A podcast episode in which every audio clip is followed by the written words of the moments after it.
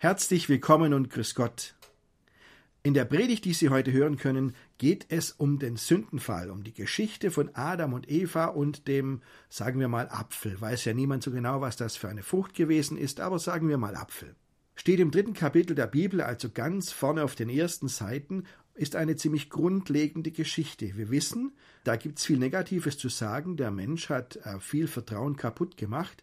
Interessanterweise gibt es aber auch einige positive Punkte, einige Dinge, die sich zum Positiven verändert haben. Und dann stellt sie natürlich auch die Frage, denn diese Predigt ist eine Predigt aus der Passionszeit, aus der Zeit, aus den Wochen vor Ostern. Was hat denn diese Geschichte vielleicht noch für, für einen besonderen Impulsen für die Zeit vor Ostern zu geben? Ich wünsche Ihnen viel Freude beim Zuhören.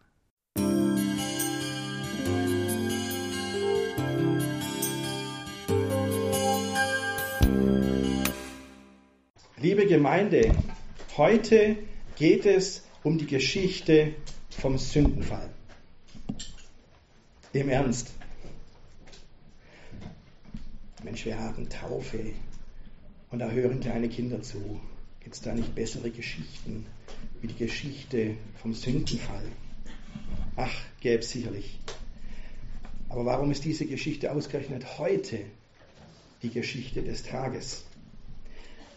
Ich finde es eine gute Frage. Warum ausgerechnet heute? Warum machen wir nicht was Schöneres? Ähm, die Frage ist berechtigt. Ich will nachher mal nochmal drauf eingehen. Aber ich will zuerst einmal diese Geschichte vorlesen. So im vollen Wortlaut. Ist ziemlich lang. Ich hoffe, Sie haben Geduld mitgebracht. Brauchen Sie jetzt für die Predigt sowieso.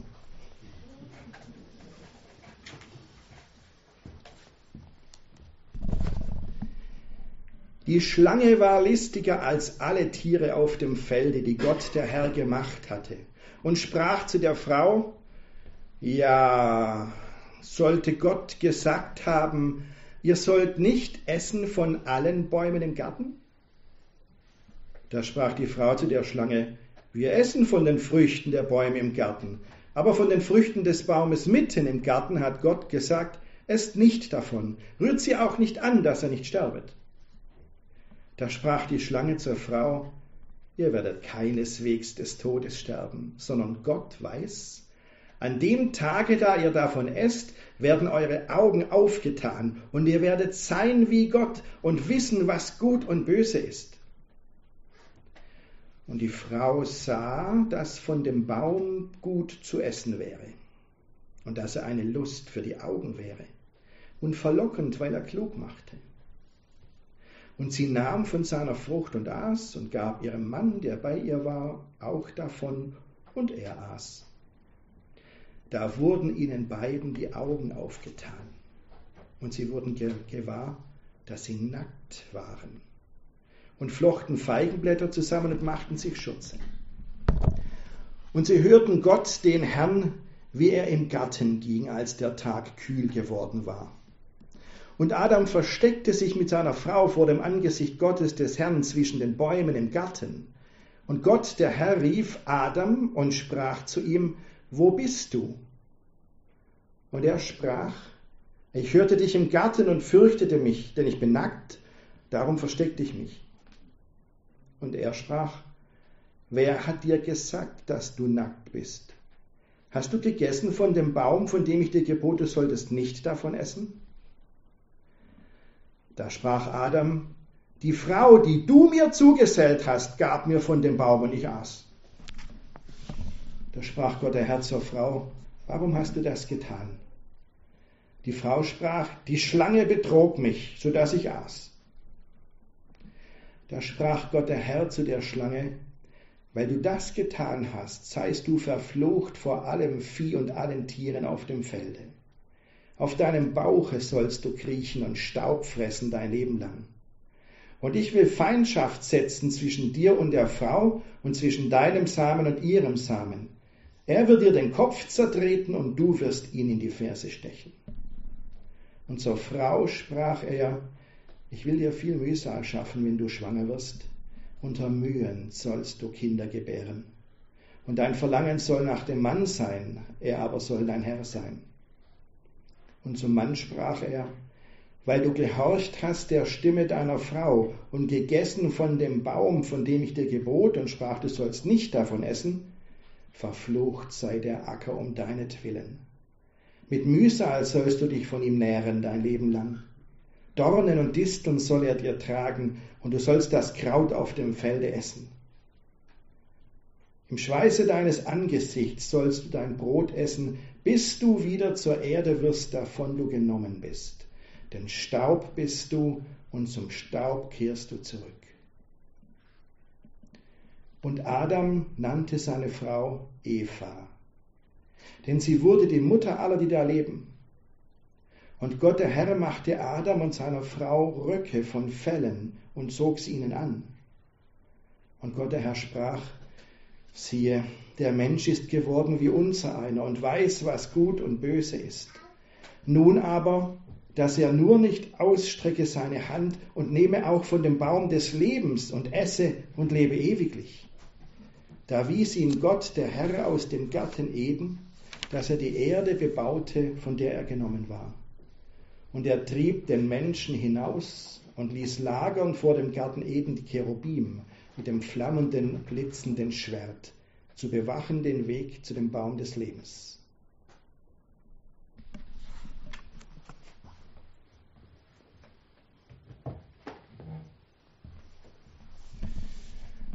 So steht die Geschichte vom Sündenfall im dritten Kapitel der Bibel, also auf den allerersten Seiten. Und diese Geschichte, finde ich, die beschreibt, wie wir Menschen sind, wie wir so drauf sind, wie unsere Beziehung zu Gott aussieht. Und da steckt so viel Wahrheit drin, so viel, so wie es läuft, so wie wir sind. Das ist unser Problem, das hier beschrieben wird, von dem hier erzählt wird. Da sitzt jeder Satz, jeder einzelne. Steckt ganz viel drin.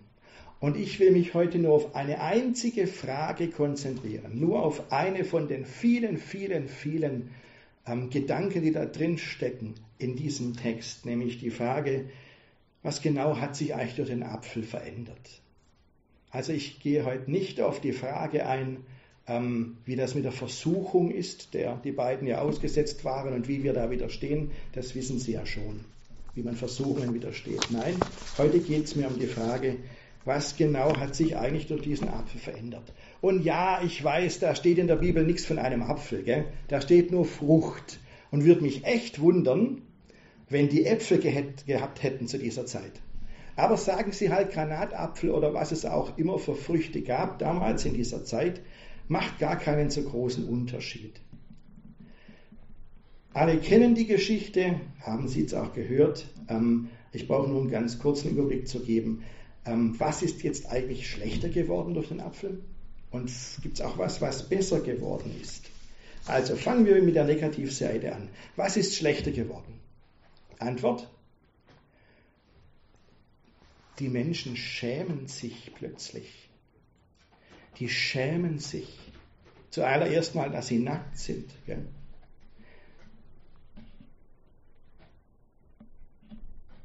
Da ist ein, ein völlig anderer Bezug zu sich selbst plötzlich im Spiel. Wenn man sich schämt, das ist heute auch bei uns allen so.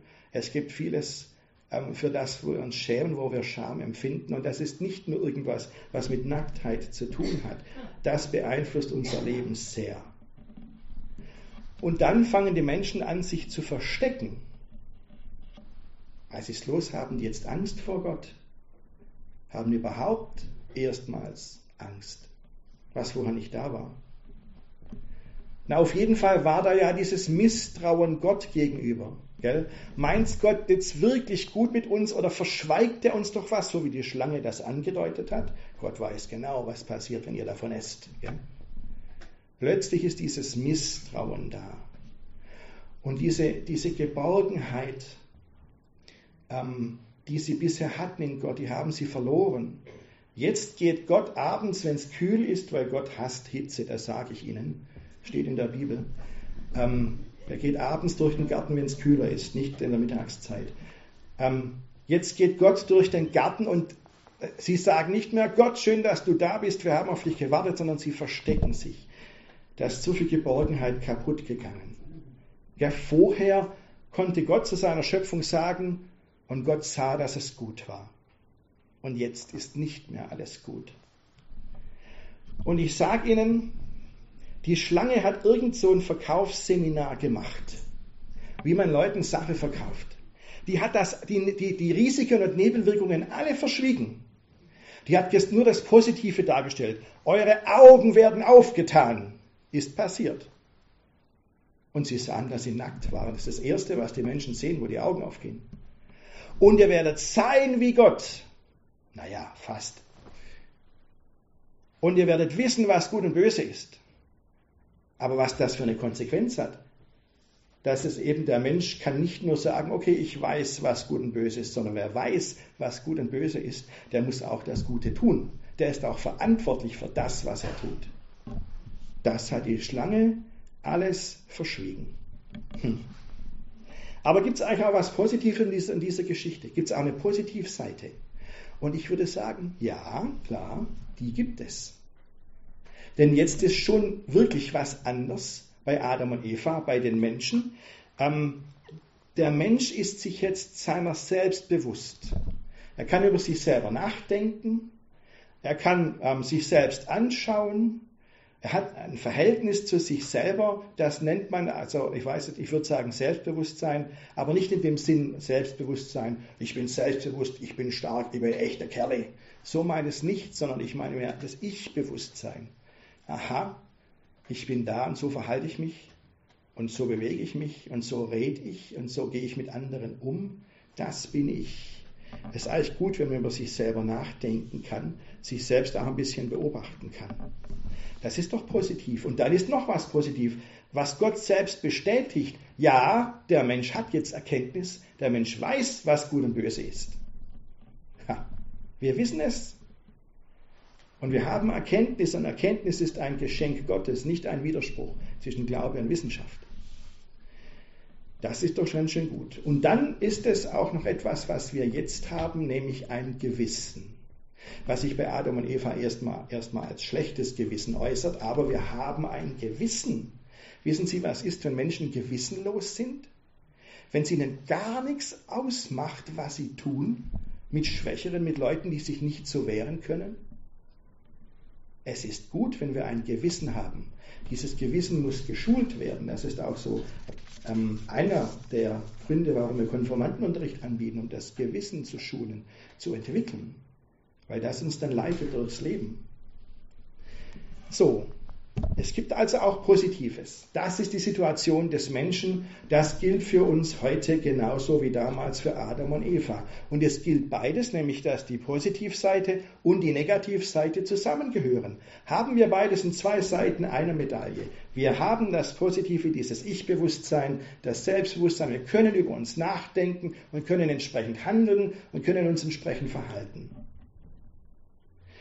Wir haben natürlich auch das, dass wir uns schämen und wir haben plötzlich so eine innere Distanz auch zu uns.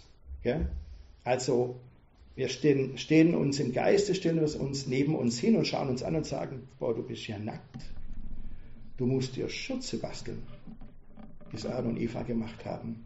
Das ist eine gewisse Distanz zu sich selbst, die kommt mit dem Ich-Bewusstsein, wenn man über sich selber nachdenken kann dann kommt man sich selbst manchmal auch ziemlich komisch vor.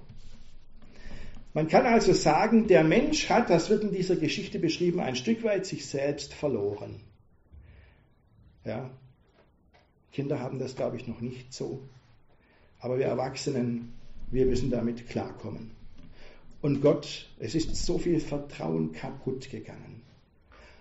Und so leben wir aber. Und Gott sagt dann, dass die Sache hat Konsequenzen ähm, ihr müsst jetzt raus aus dem Garten Eden, das, die Sache ist zu gefährlich, da steht noch dieser Baum des Lebens. Und dann ähm, werdet ihr sehen, wie euer Leben jetzt ist. Ihr werdet Schmerzen haben und nicht nur die Frauen beim Kinderkriegen. Schmerzen haben auch Männer. Weit mehr als Frauen. Das wissen wir doch alle. Männer schnupfen. Viel schlimmer. Ähm, und nicht nur Männer müssen im Schweiße ihres Angesichts ihren Lebensunterhalt verdienen, das müssen Frauen genauso. In der Bibel wird das immer so beschrieben, in der hebräischen Bibel, wenn da zwei Dinge, also wenn da was beschrieben wird, dann wird es immer auf mehrere Seiten verteilt, es wird zweimal ausgedrückt und es gehört aber zusammen. dass der Schmerz wird hier bei der Frau beschrieben, weil es eben da bei der Geburt unglaublich ans Licht kommt. Und am Schweiße des Angesichts, das ist in der damaligen Gesellschaft, wird für die Männer beschrieben. Aber meint immer alle, den Menschen an sich. So ist die Bibel. Die haben anders erzählt als heute. Gott sagt also zum Menschen so, du musst die Konsequenzen tragen und du musst jetzt auch Verantwortung übernehmen. Das hat dir die Schlange nicht gesagt, aber das ist so. Wenn man jetzt so lebt wie du und so ist wie du, dann muss man Verantwortung übernehmen. Das ist eine riesige Veränderung. So, jetzt kommen meine schlauen Konformanten wieder und sagen, ähm, ja, aber das hat doch Gott schon vorher gewusst, er ist doch nicht doof. Der wusste doch, was passieren kann, wenn er die Menschen da reinsetzt und da ist eine Schlange und da ist dieser Baum. Ja, natürlich. Aber sehen Sie, das ist das Geniale an dieser ganzen Sache. Da sehen Sie, wie Gott uns gedacht hat, wie Gott uns Menschen sieht. Ja? Gott begegnet uns mit Liebe und sagt, das ist etwas vom Wichtigsten, was ihr im Leben machen könnt. Liebt einander. Aber Gott begegnet uns auch mit Freiheit. Und das ist das ganz Besondere, was wir an dieser Geschichte sehen. Gott hat die Welt so gestrickt, dass Liebe und Freiheit gekoppelt sind. Das gehört immer zusammen. Wo es keine Freiheit gibt, da kann auch kein Vertrauen sein. Ja? Wenn ich nur eine einzige Partei wählen kann und gar keine Chance habe, eine andere Partei zu wählen, dann muss ich mir keine Gedanken machen. Aber dann habe ich auch gar keine, also dann ist die Wahl auch nur halb so viel wert weil ich mich anders entscheiden kann. Deswegen erlebe ich diese Freiheit und deswegen kann ich erst vertrauen. Ich kann nämlich sagen, ich will einem bestimmten Menschen vertrauen. Ich vertraue mich dem fürs ganze Leben an. Ich will mit dem zusammenleben. Das entscheide ich und das sage ich. Gott hat uns so gestrickt, dass Liebe und Freiheit immer zusammengehören. Das ist eine ganz große Sache. So, und deswegen ist das auch ein Punkt, warum ich sage, ist gut, dass wir auch heute das besprechen. Es sind viele Eltern da ähm, und, und viele Kinder, die jetzt kritisch prüfen, ob das stimmt, was ich sage. Aber viele Eltern sagen, Leute, das ist genauso. Das ist, so erzählt die Bibel vom Menschen. Das ist das christliche Menschenbild, das jüdisch-christliche Menschenbild. Ja. So erzählt sie von Gott und dem Menschen. Freiheit und Liebe gehören zusammen, sind gekoppelt. Natürlich sind wir Menschen versuchlich. Versuchlich heißt, wir können so und so entscheiden. Ja? Und unsere Entscheidung ist nicht unbeeinflusst. Es gibt viele Einflüsse, die wir uns klar machen müssen, aber wir können ja über uns nachdenken, können ja sagen, was hier unsere Entscheidungen beeinflusst. Wir wissen das. Das heißt, das Menschenbild der Bibel ist absolut realistisch. So, aber es sagt uns Liebe und Freiheit. Wir lieben unsere Kinder. Wir nehmen sie an der Hand. Stimmt. Aber wir lassen ihnen auch Freiheit. Also ich habe meinen Kindern damals nicht die Freiheit gelassen, auf die heiße Herdplatte zu langen, um meine Erfahrung zu machen. Das habe ich nicht gemacht. Gell? Aber es gibt viel, wo ich gesagt habe, okay, dann schau mal, dann guck mal, was du da siehst. Ich kann Gefahren einschätzen als Vater und das habe ich durchgezogen, aber viel Freiheit ist dabei. Nur so können Sie lernen, was es heißt, Verantwortung zu übernehmen. Wissen Sie, wenn ein Kind sagt, ich will ein Haustier, dann sagen wir als Eltern nein. Okay, erste Antwort. Und dann hören die Kinder ja nicht auf, sondern sagen, ich will aber jetzt, was weiß ich, ein Gecko oder was man halt heute so will als Haustier. Ähm, und wenn ein Kind ein Haustier hat, ähm, dann sage ich als Papa vorher, ich sage dir gleich, wenn du so ein Tier hast, ja, dann musst du das füttern, jeden Tag. Nicht nur, wenn du Lust hast. Und wenn du einen Hund hast, musst du mit rausgehen bei jedem Wetter. Ja? Und dann sagt meine Tochter, aber ich habe ja dich, Papa. Aber so ist es nicht gedacht, sondern das heißt, so lernen Kinder Verantwortung zu übernehmen. Gell? Und das ist eine wichtige Sache. Das wollen wir unseren Kindern beibringen, weil wir die Geschichte von Adam und Eva kennen und weil wir sagen, das geht nicht, dass wir was verbocken und dann uns verstecken und abhauen und so tun, als hätten, als sei nichts gewesen. Man muss zu dem stehen, was man tut und darf sich nicht von der Verantwortung drücken. Und wir werden aber erleben, dass Gott uns lieb hat, auch dann, wenn wir was verbockt haben, auch dann, wenn es mit der Verantwortung nicht so hinkaut. wie wir das uns wünschen. So hat Gott sich das vorgestellt. Mit dieser großen Freiheit schickt er uns als Menschen auf den Weg. So, und das sage ich Ihnen heute an diesem Tag, am ersten Sonntag von der Passionszeit. Wenn wir auf dem Weg zu Ostern hingehen, zu Karfreitag und dann zu Ostern. Das sind sieben Wochen, in denen wir innerlich den Weg mit Jesus mitgehen.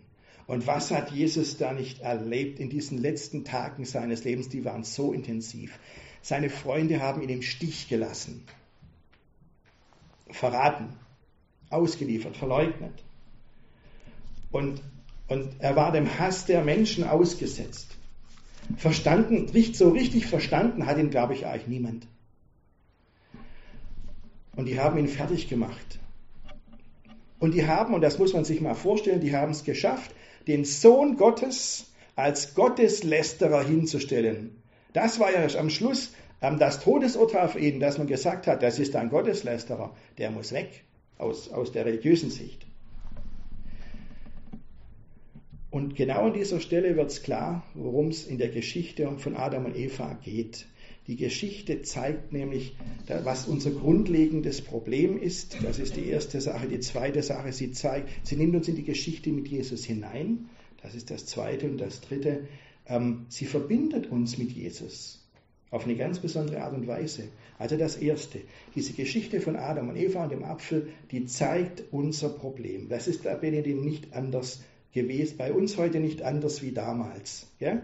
Also wir Theologen, also man liest eine Bibel und sagt, das war schon bei Adam und Eva so, und wir Theologen lesen die Bibel und sagen, ja, weil es so ist, deswegen wird die Geschichte so erzählt. Wir leiden darunter, dass unser Vertrauen zu Gott so brüchig ist. Und es gibt so viele Momente in unserem Leben, wo wir gern mehr Geborgenheit bei Gott erfahren würden. Das hätten wir so gern. Das kenne ich von vielen Gesprächen mit Menschen, die sagen, wo, wo ist jetzt Gott, wo hält mich Gott? Und manchmal spüren wir gar nichts von Gott.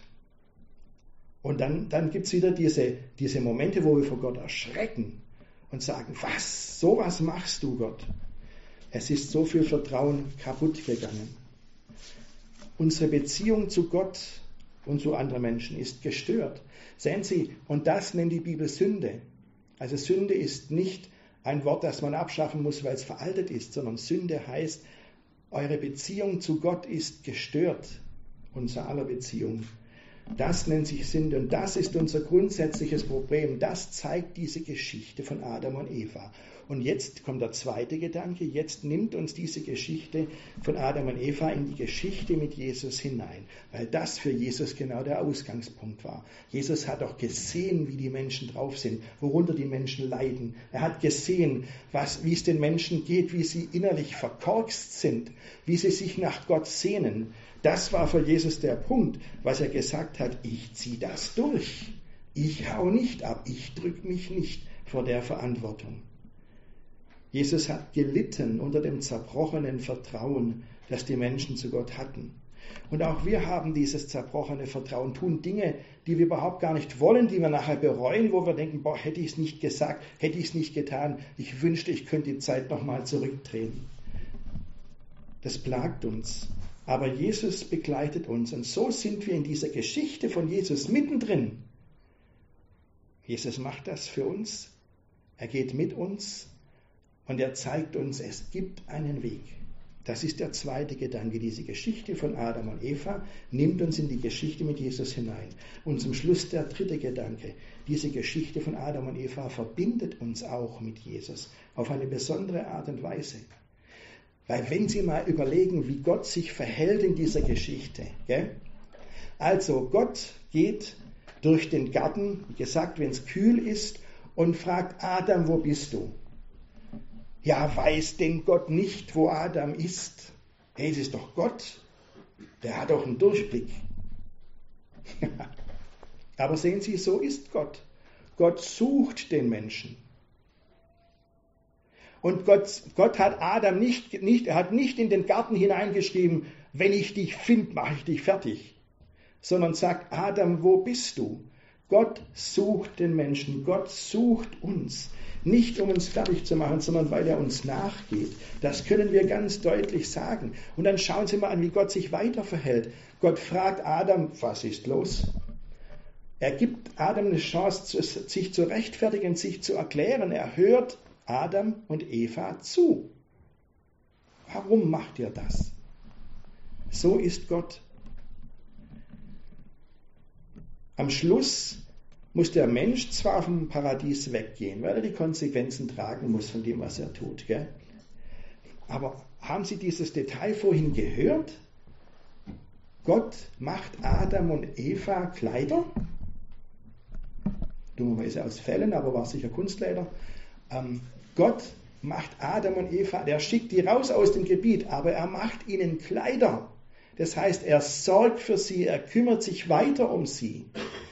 Gott hat nicht beschlossen, boah, jetzt werde ich die gleich mal wieder los, das war eine Fehlentwicklung. Das war nur eine Beta-Version.